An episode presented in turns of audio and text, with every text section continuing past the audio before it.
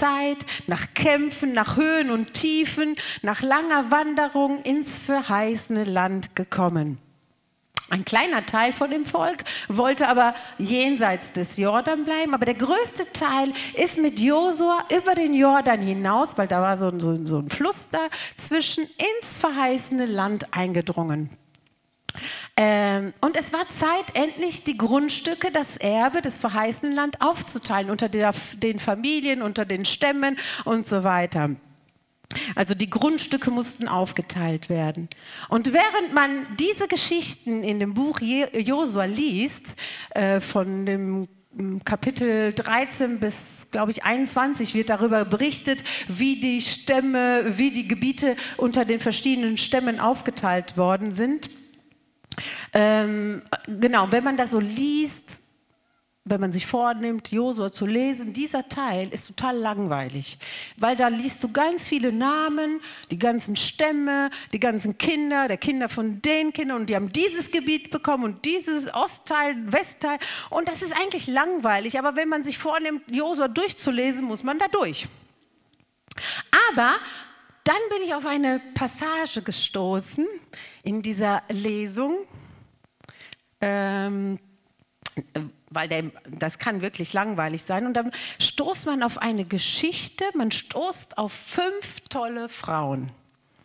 Auf eine Familie, die diese Aufzählung unterbricht, weil da was ganz Wichtiges passiert ist. Wie als ob da so ein Textmarker kommt und sagt, boah, das musst du dir merken. Und das lesen wir zusammen in Josua 17, 3 bis 4. Genau. Josua 17, 3 bis 4. Zelophat jedoch, der Sohn von Hefer, der ein Nachfahre von Manasse, Makir und Gilead war, so geht das ganze Buch mit den ganzen Namen, hatte keine Söhne, sondern Töchter. Ihre Namen waren Makla, Noah, Holger, Milka und Tirza. Diese Frauen gingen zum Priester Eliasar, zu Josua, dem Sohn Nuns, und den israelitischen Anführern und sagten, der Herr hat Mose geboten, uns ein Erbteil zu geben, wie den Männern aus den Stammes, äh, unseres Stammes. Deshalb gab Josua ihnen zusammen mit ihren Onkeln ein Erbteil, wie der Herr es befohlen hatte. Das war so die Passage. Und über diese Frauen, über diese tapferen Frauen, über diese gewagten Frauen, die aufgestanden sind, möchte ich heute sprechen. Fünf Frauen, fünf Schwestern, die das Erbe in Anspruch nehmen wollten, die das Erbe haben wollten. Fünf Frauen, die sich trauen. Frauen, die das Versprechen Gottes nicht klein machen. Frauen, die die Verheißung Gottes als Segen sehen und dieses auch wollen. Denn damals war es so, Frauen haben kein Erbe bekommen. Das Gesetz oder die Bräuche waren, dass die Söhne geerbt hätten. Äh, und die Frauen, die geheiratet hätten, hätten eh einen Anteil durch den Mann, der sowieso geerbt hat. Aber dieser Zelophat hatte nur Töchter. Und er ist in der Wüste gestorben. Also war keiner mehr von seiner Familie da, weil er nur Töchter hatte. Also gingen sie zu Josua und wollten das Erbe haben. Denn Zelophat konnte ja selber nicht. Und bevor das Volk Israel über den Jordan gegangen ist, sind diese Frauen, diese fünf Frauen, zu Mose gegangen. Anscheinend war Zelophat schon vorher tot. Und das lesen wir auch nochmal zusammen in äh, 4. Mose 27, 1 bis 11. Eines Tages kamen die Töchter von Zelophat, nochmal Makla, Noah, Holger, Milka und Tirza, zum Zelt Gottes. Ihr Vater Zelophat war der Sohn von Hefer, einen Nachkommen Gileads, Gileads dem Sohn Machis, dem Sohn Manasse, dem Sohn Josefs. Die Frauen stellten sich an den Eingang des Zeltes Gottes vor Mose, dem Priester Eliasar, die Stammesfürsten und die ganze Gemeinschaft. Und sie sagten so, diese Frauen, unser Vater starb in der Wüste, doch es gehört Doch er gehörte nicht zu den Anhängers Koras, die sich gegen den Herrn auflehnten, weil es war so eine Gruppe, die haben sich gegen Gott aufgelehnt. Da gehörte ähm, Zelophat nicht dazu, sondern er starb wegen seiner eigenen Sünden. Er hatte aber keine Söhne. Warum soll nun der Name unseres Vaters aussterben, nur weil er keinen Sohn hatte? Gebt uns ebenfalls Grundbesitz unter den Verwandten unseres Vaters. Und Mose als Mittler, als Vermittler brachte diesen Fall zum Herrn. Dieser, also Gott, gab Mose zur Antwort. Und jetzt hört mal zu, was Gott geantwortet hat. Die Töchter Zelophat haben Recht. Gebt ihnen ebenfalls Grundbesitz unter den Verwandten ihres Vaters und übertragt ihnen den Besitz, der ihrem Vater zugestanden hatte. Hammer, oder? Gott hat gesagt, die haben Recht. Die Frauen haben Recht. Die haben auch Anrecht drauf. Wow. Gott hat dich geleitet.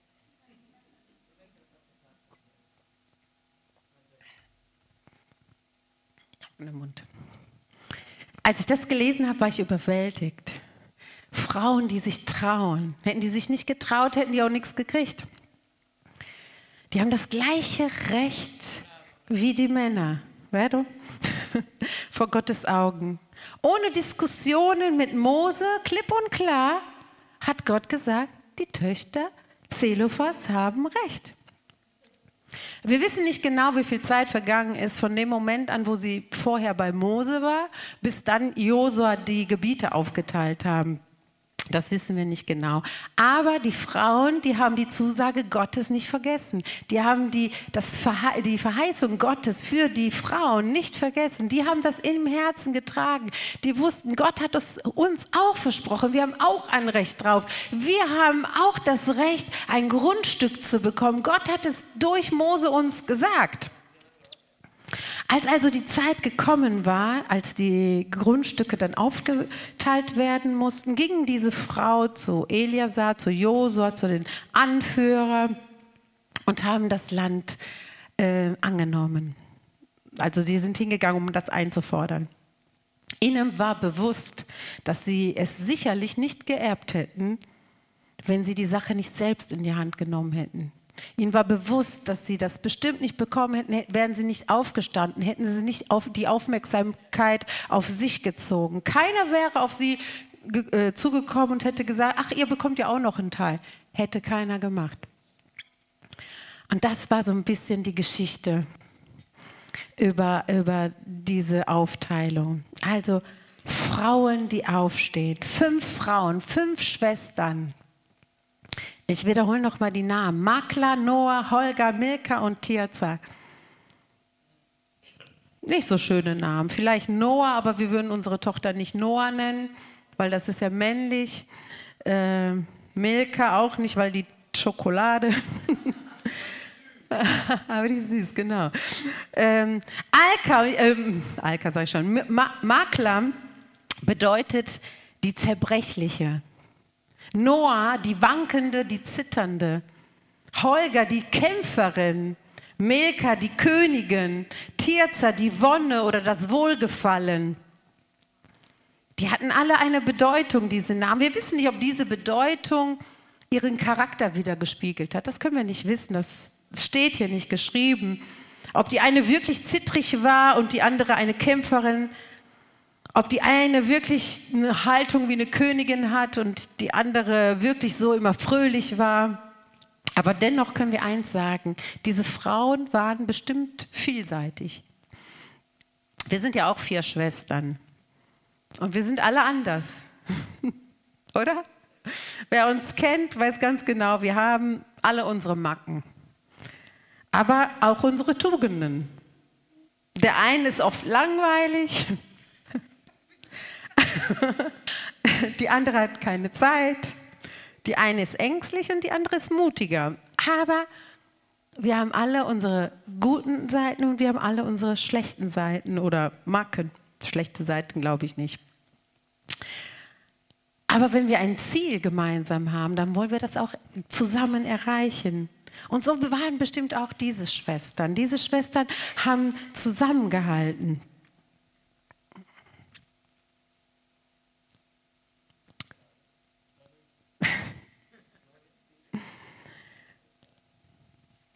Wo bin ich denn jetzt hier? Mit den Hightech hier und so einer Bituata. Genau.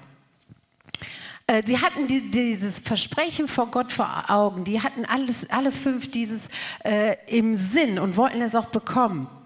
Und wir alle hier haben einen eigenen Charakter, eigene Ansichtsweisen, äh, Ansichtsweisen, Meinungen, Neigungen, Vorlieben oder Dinge, die wir nicht mögen.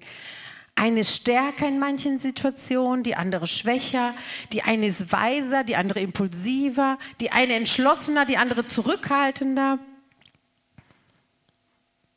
Diese fünf Schwestern hatten alle eines gemeinsam. Sie liebten das Erbe Gottes und das Versprechen Gottes. Sie wollten genauso wie ihre Verwandten, genauso mit, wie, mit, äh, wie ihre Mitmenschen den, Gott, den Segen Gottes erhalten.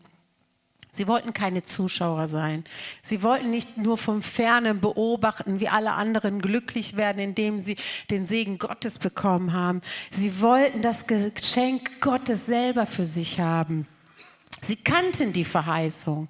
Sie kannten, sie sind damit groß geworden, mit diesem Bewusstsein. Die, seitdem die aus der, aus der Sklaverei rausgekommen sind, wir wissen nicht, ob, ob die schon damals dabei waren, oder ob die erst später geboren sind, das weiß ich nicht. Aber auf der ganzen Wanderung wurde bestimmt immer über diese Verheißung gesprochen, weil sie waren ja auch Richtung verheißenem Land. Also kannten sie das. Und ähm, in Klammern möchte ich nur sagen, spricht mit euren Kindern über die Verheißung Gottes, über die Liebe Gottes, über das, was Gott für uns hat, damit sie die Verheißung auch im Herzen tragen, wie diese Schwestern, dass man das im Herzen hat und den Segen Gottes empfangen möchte. Diese fünf Frauen, diese Töchter zeigen Glaube. Sie hätten auch sagen können, wofür brauche ich schon ein Erbteil? Wenn ich heirate, kriege ich doch meinen Teil. Hätten sie auch sagen können. Doch sie hatten Gottes Gedanken begriffen. Sie haben begriffen, worum es Gott ging in diesem Teil. Dass er jeder Familie ein Erbteil geben will. Die Frauen zeigen Interesse für das, was Gott ihrer Familie zugedacht hatte. Sie hatten nicht nur ein allgemeines Interesse für das Land, für das Irdische, damit sie sich bereichern. Aber sie wollten und wünschten sich das, was Gott speziell für sie bestimmt hatte. Das, was Gott für sie im Sinn hatte, das wollten sie haben. Sie wollten es nicht nur, äh, um, um reich zu werden, um mehr Vieh irgendwie auf den Weiden zu, zu, zu weiden oder um, keine Ahnung, um halt reich zu sein. Nein, sie wollten nicht verpassen, was Gott für sie hatte, den Plan, den Gott für sie auch hatte. Sie haben zwei Dinge ganz besonders verstanden. Gott hat etwas für Gott hat etwas für uns und darauf möchten wir nicht verzichten. Das haben sie verstanden. Gott hat etwas für uns und darauf wollen wir nicht verzichten. Und zweitens haben sie äh, verstanden, wir lassen uns nicht durch unglückliche Umstände daran hindern und deswegen bitten wir rum. Nicht, weil unser Vater verstorben ist, müssen wir darauf verzichten. Sie gaben sich nicht damit zufrieden, mit dem, was andere aus ihrer Verwandtschaft bekommen haben. Nein, sie wollten selbst Anteil an Gottes Erbe sein. Sie haben sich nicht von der von der Situation äh, aufhalten lassen, von dem Trauer. Und ähm, das ist ja auch schlimm, wenn man jemand aus der Familie verliert. Da ist man ja auch traurig. Da kann man vielleicht das Wesentliche vor den Augen verlieren, weil man trauert, weil man beschäftigt ist mit dem Trauer. Und wie oft sind wir auch abgelenkt von verschiedenen Umständen, von Gewalten, die in unserem Leben passieren. Wir sehen vielleicht Berge, die wir nicht über oder erklimmen können. Wir sehen Täler, die so weit sind und wir können das das andere, die andere Seite nicht erreichen oder Stürme, die so hoch sind oder Wellen, die uns überwältigen und wir sehen immer nur die Probleme und verlieren dann das Ziel vor Augen, das, was eigentlich Gott für uns hat. Und wir sind so beschäftigt auf unsere Sorgen, auf unsere Probleme, auf unsere Umstände. Aber diese Frauen, die haben sich nicht ablenken lassen, die haben verstanden, worum es ging. Sie hatten es auch geschafft. Und äh, ich wünsche mir, dass wir auch als Frauen aufstehen, dass wir als Frauen verstehen, worum es geht, was Gott eigentlich für uns hat. Und wir wollen es annehmen. Lasst uns wirklich empfangen, was Gott für uns zur Verfügung hat. Lasst uns den Segen Gottes immer in Empfang nehmen. Wir wollen nicht nur Zuschauer sein vom Weiten von den Segen Gottes. Nein, wir wollen den Segen Gottes empfangen.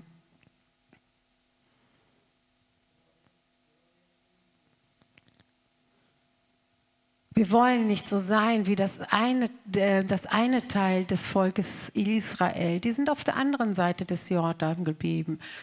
Die haben gesagt, ach, hier ist das schön, hier sieht das gut aus. Wir wollen nicht ins verheißene Land.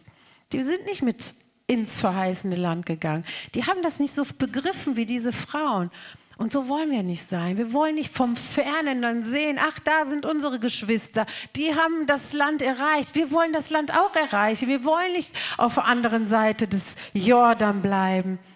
Wir wollen geistliches Land einnehmen. Wir wollen geistlich wachsen. Wir wollen zum Zelt Gottes gehen, in der Gegenwart Gottes eintreten und um Reichtum bitten. Wir wollen mehr von Gottes Gunst in uns. Amen. Wir wollen unsere Gewohnheiten unterbrechen und Frauen sein, die Gott lieben und seinen Plan für uns annehmen. Den Plan, den er für uns schon vor der Grundlegung der Welt erschaffen hat. Gott hatte schon in Sinn den Segen, den er für uns hat. Schon bevor wir überhaupt geschaffen waren, wusste er, das ist für Susanna, das ist für Ulla, das ist für Sigunde. Aber das müssen wir annehmen. Wir müssen annehmen, was Gott für uns hat.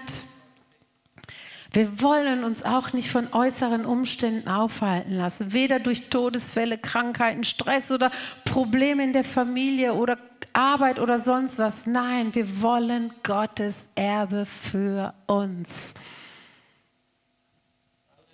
Das Leben ist nicht immer einfach. Wir, leben, wir erleben immer wieder Verluste, wir erleben immer, immer wieder Enttäuschungen. Aber all das soll uns nicht verhindern, den Segen Gottes zu bekommen. Lasst uns also als Frauen aufstehen. Lasst uns mm, in Bewegung kommen. Lasst uns nicht träge sein.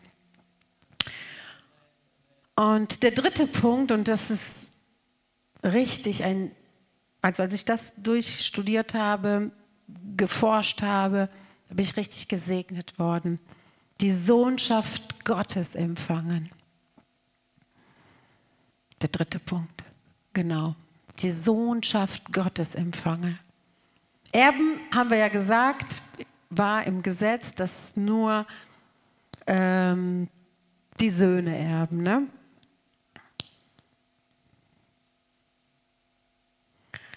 Ähm, Erben kann man also nur, wenn man eine Sohnschaft hat, wenn man ein Kind von den Eltern ist, wenn man Kind oder ähm, dann erbt man automatisch die Sache, ähm, das Grundstück, das Haus und so weiter. Es sei denn, es wird ein Testament geschrieben. Aber eigentlich sind nur die Kinder oder nur die Söhne damals Erbe. Wie Mose den Fall dieser Frau zu den Herrn gebracht hat, hat Jesus uns vor dem Herrn gebracht. Jesus hat uns errettet und durch ihn haben wir die Sohnschaft Gottes bekommen. Mose war der Vermittler zwischen die Frauen und Gott, aber Jesus ist der Vermittler zwischen uns und Gott. Und dadurch haben wir die Sohnschaft bekommen. Amen. Die fünf Schwestern haben ein irdisches Erbe bekommen. Durch Jesus bekommen wir ein geistliches Erbe und ein ewiges Erbe. Aber was bedeutet eigentlich Sohnschaft und warum gibt es keine Tochterschaft in der Bibel? Wir sind doch Frauen. Warum Sohnschaft? Nur Sohnschaft. Wie kann ich das als Frau verstehen? Habe ich als Frau doch keine Rechte und Anrecht oder Anteil auf ihr äh, irgendein Erbe, weder auf der Gunst Gottes? Bin ich als Frau nicht Miterbe Christus, wie es geschrieben steht? Schauen wir mal, was Paulus dazu sagt. In Galater 4, 4 bis 7. Als aber die Zeit erfüllt war, sandte Gott seinen Sohn, geboren von einer Frau und unter das Gesetz getan, damit er die, welche unter dem Gesetz waren, loskaufte, damit, er, damit wir die Sohnschaft empfingen.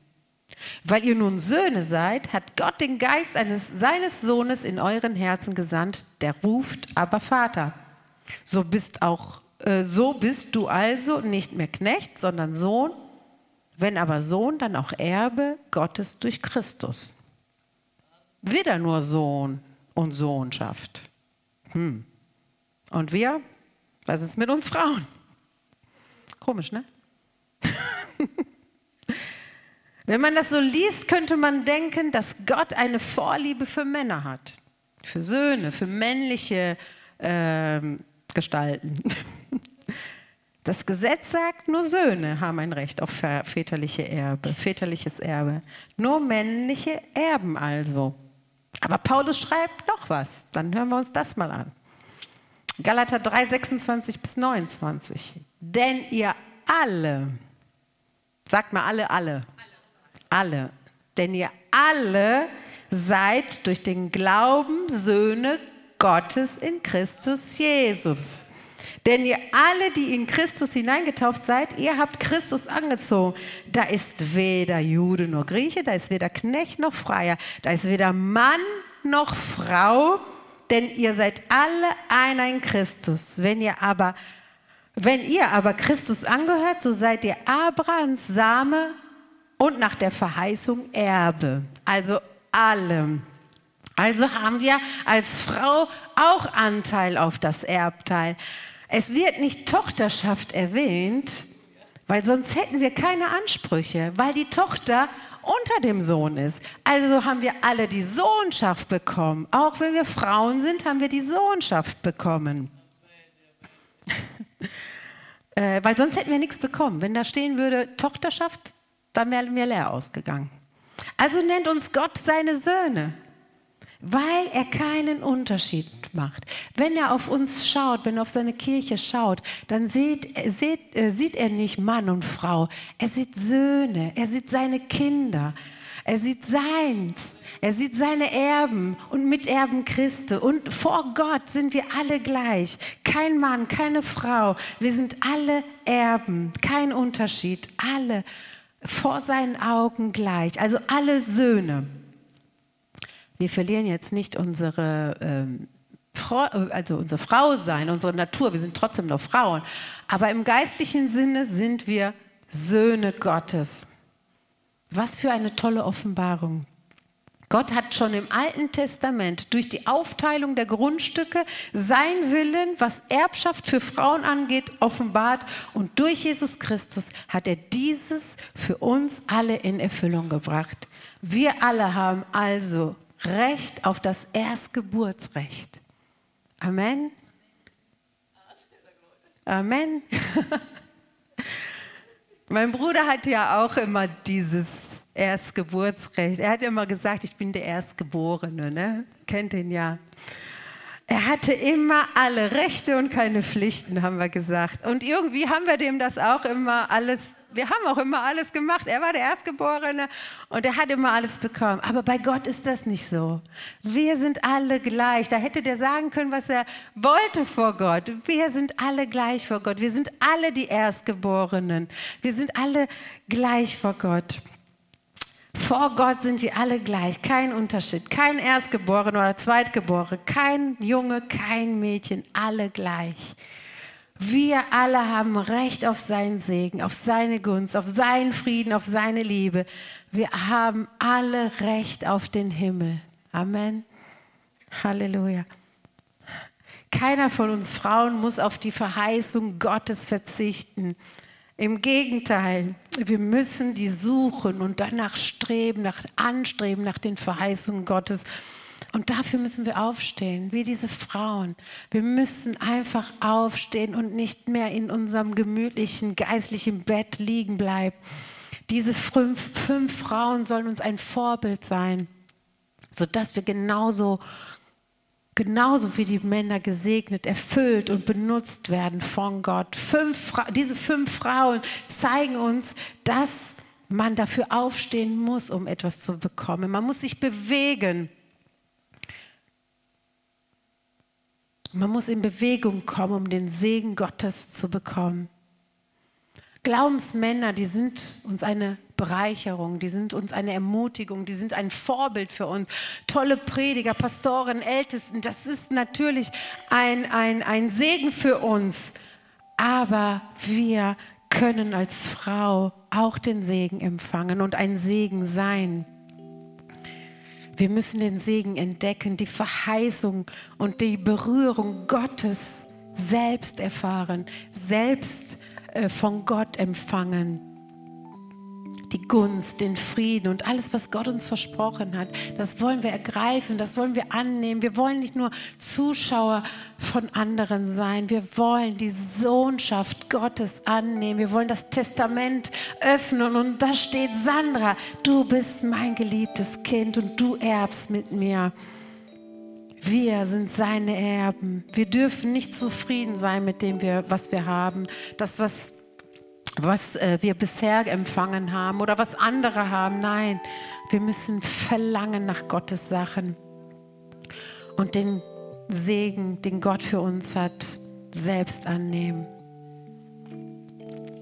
Schwachheit und Bescheidenheit sind keine Gründe, um auf dieses Anteil zu verzichten. Halleluja. Lasst uns alle aufstehen. Halleluja. Wir wollen in der Gegenwart Gottes kommen und den Plan Gottes für uns, den Segen Gottes für uns, die Zustimmung Gottes für uns annehmen. Und wenn du Gottes Erbe annehmen möchtest, dann sag ihm heute, Herr, hier bin ich. Ich will auch deinen Segen.